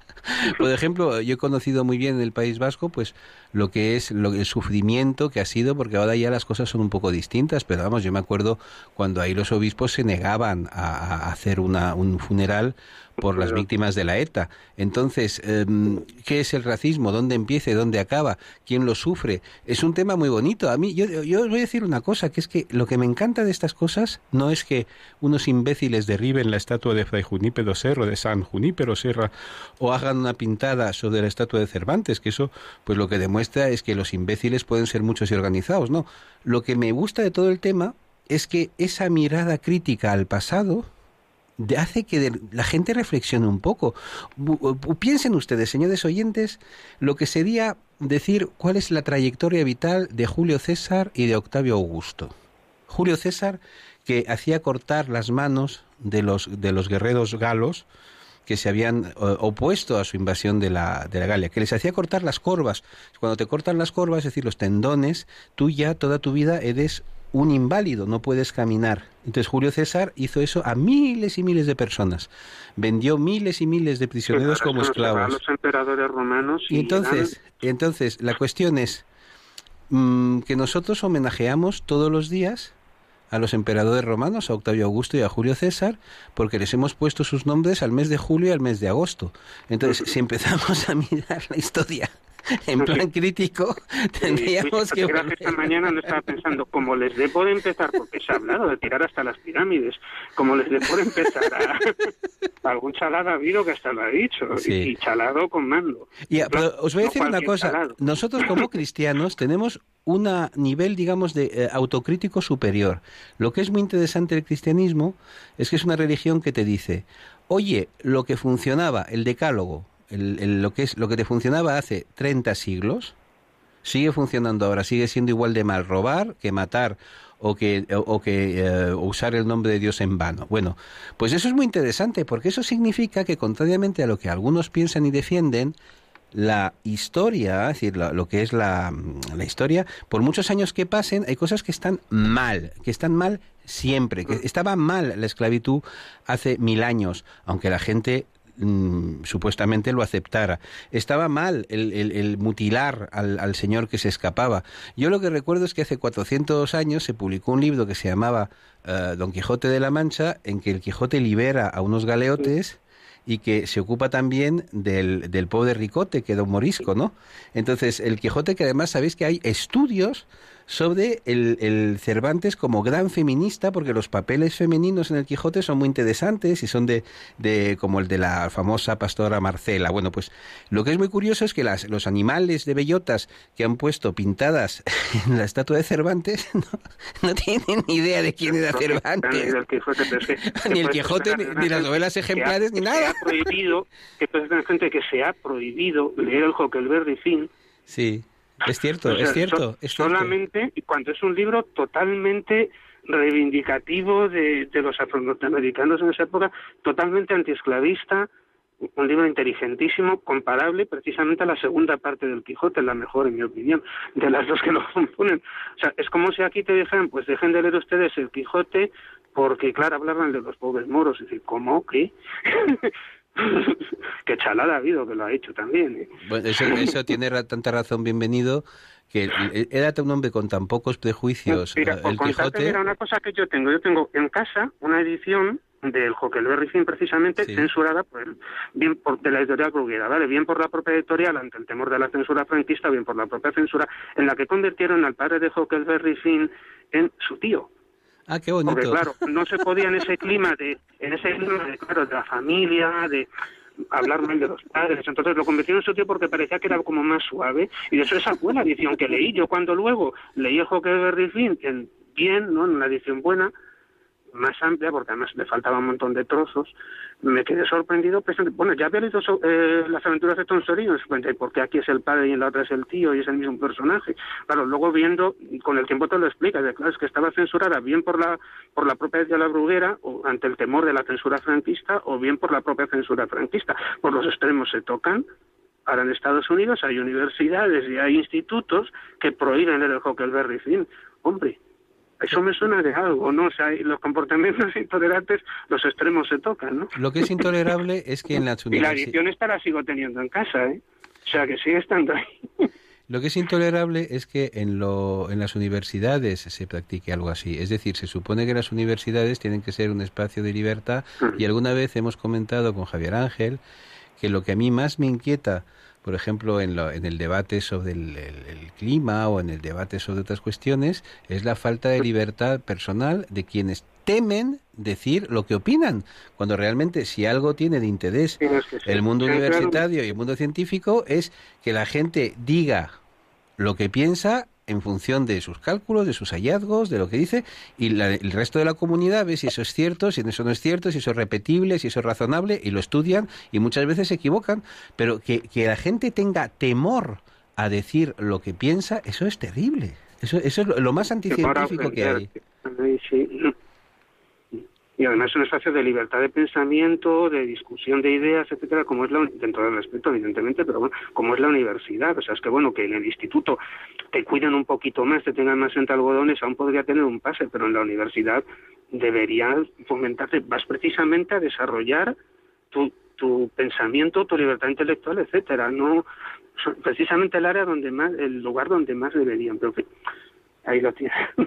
bueno, en Pazos he comido mucho tiempo, habrá otros oyentes también que quieran pasar. Pues nada, Muchas gracias por llamarnos, bienvenido. Cuando y- podéis, si podéis contestar ese correo de alguna manera, sí. pues me parece un tema bastante importante. Eh, eh, doy una pista porque los oyentes no lo saben. Eh, Bueno, el, el cardenal Cañizares pronunció una homilía en el Corpus Christi en la que hizo alusión a que las vacunas que se está investigando para la COVID podrían podría estarse probando con fetos abortados o incluso bueno, pues llegar en un momento dado a contener restos de esos fetos las que nos vayan a poner.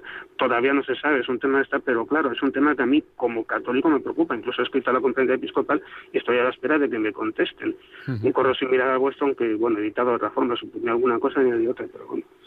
Oye, me gusta ver que para de cara al es un verano, tema que me parece importante. de cara al verano, bienvenido, nos pone deberes. esto, conforme se vaya aproximando la hora en que nos vacunen, porque lo que me preocupa es que encima nos digan con recochineo, eh, sí, la vacuna es para el aborto, sí es obligatorio que se la pongan.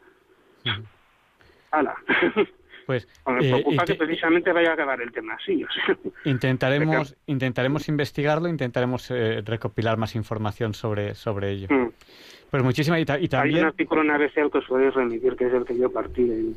que hablaban, si os metéis en la web de ABC, hay, a raíz de lo de mucho en el cáncer, parece que es el 20 y algo de este mes, no sé, de las, una articulación pasada que hablaban un poco de eso. Pues eh, intentaremos obtener información. Y Luis, que creo que creo que estaba justo en ese momento entrando en la radio, porque yo estaba en una habitación distinta a él, eh, nos ha llamado una oyente pidiéndonos que Luis eh, nos haga, nos consiga unas personas para hablar de esto que está ocurriendo, de, de las estatuas, la Bueno, leyenda negra y todo esto. Tenemos que hacer una tertulia con, con, con Luis y con alguien y con alguien más que nos diga Luis. Deberes que nos han puesto, Luis. Deberes que nos han puesto para el verano. Oye, bienvenido es terrible, ¿no? Pues muchas gracias. Y que repaséis corto mal, es que es interesantísimo. eh, Lo propongo a los, a los oyentes que, que, se, que se lean corto maltés, sobre todo los que no puedan viajar a la playa, que lean el corto maltés de Bocaz y el, y el hecho por los españoles, que ahora lo están continuando autores españoles. Y está muy bien. Pues nada, pues con esto nos quedamos. Y se- seguimos dando paso a, la- a las llamadas en el 91 005 94 19. Y estábamos hablando de, de- de estos perros que se ha, se ha estudiado que el, el, perro de Trineo era el mejor amigo del hombre hace 9.500 años. Dice, bueno, ¿y eso cómo se ha sabido? Ajá, ¿cómo? Bueno, pues eh, eh, es un estudio científico muy serio en el cual pues eh, se han buscado eh, restos fósiles, bueno, fósiles no porque no llegan a fosilizar, restos antiguos de, estos perros que hace 9.500 años convivieron con hombres en, eh, en, en, en, condiciones absolutamente gélidas. Entonces, eh, hay en concreto de una mandíbula de un perro doméstico de hace 9.500 años que está hallado en, en, una isla, en la isla de Zoko, en, en Nueva Siberia, en Rusia. Eh, se ha hecho, se ha conseguido, que se ha conservado relativamente bien el ADN, se, ha conseguido, se han conseguido cadenas de ADN, se han analizado esas cadenas y siguen la línea evolutiva de eh, del linaje de, de, de, perros que tenemos ahora. Eh, perros que tenemos ahora como el Alaska Malamute y, y, y otro, y, otro, y el Husky. Y, el, los Huskies que, que son, son, de esa línea evolutiva. Entonces se ve que en esa línea evolutiva pues se ha visto que esos perros eh, estuvieron conviviendo con hombres en esas zonas, en esas zonas absolutamente gélidas eh, en, aquella, en aquella época.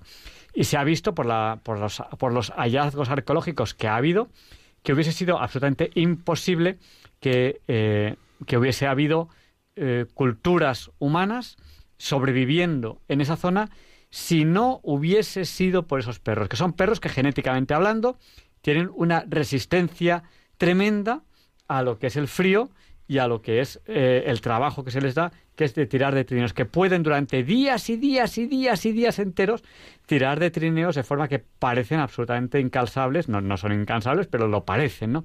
Por una, por una genética muy especial que tienen.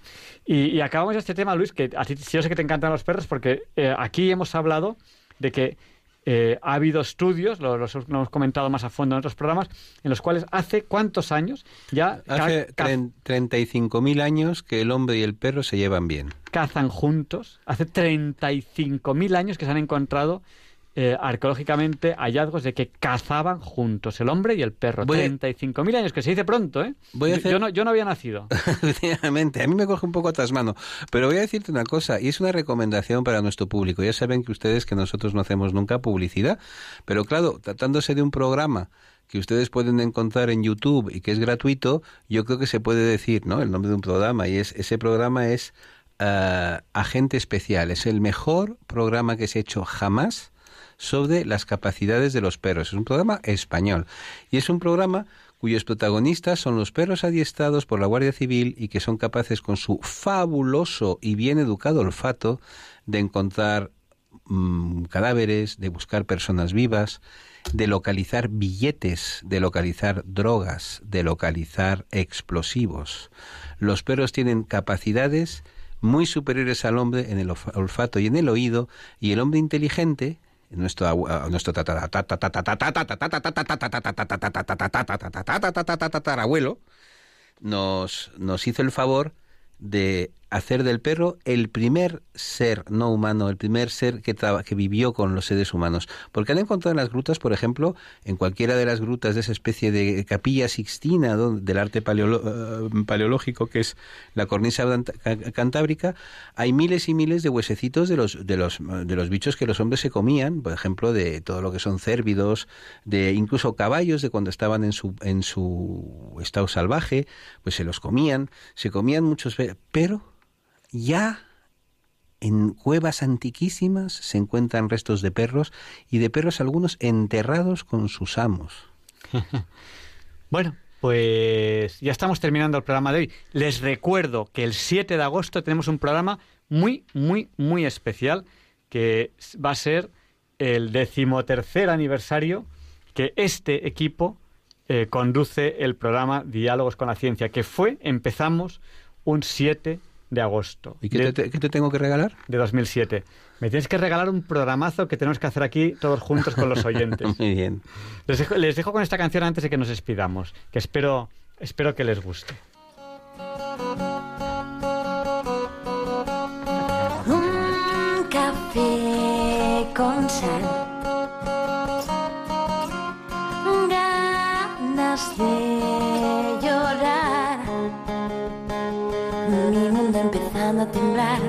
presiento que se acerca el final. No quiero ganar. Ahora eso que más da. Estoy cansada ya de inventar excusas que no saben dar. Y solo quiero.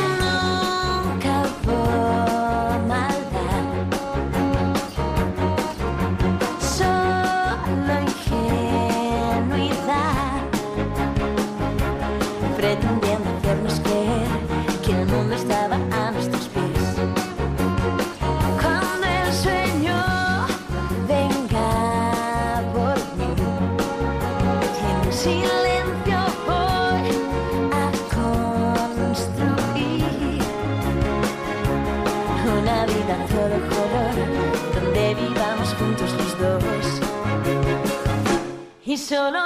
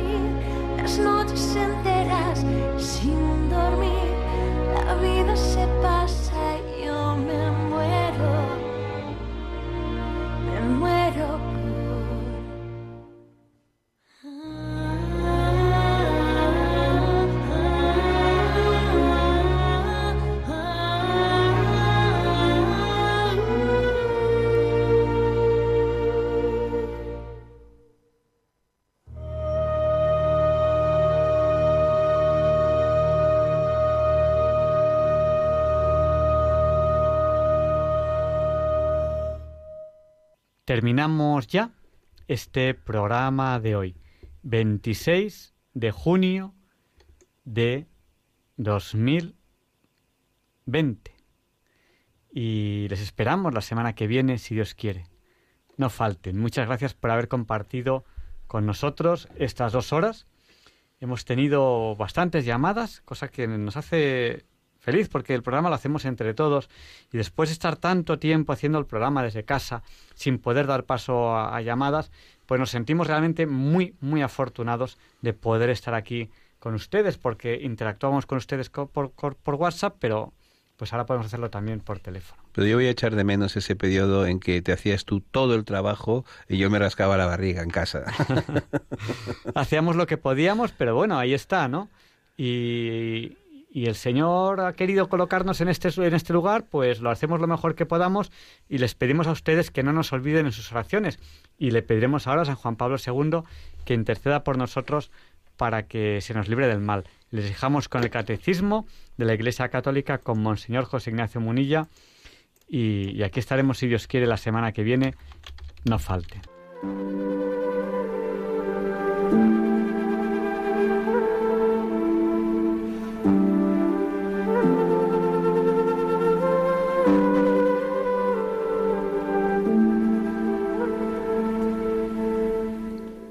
Y así concluye en Radio María el programa Diálogos con la Ciencia.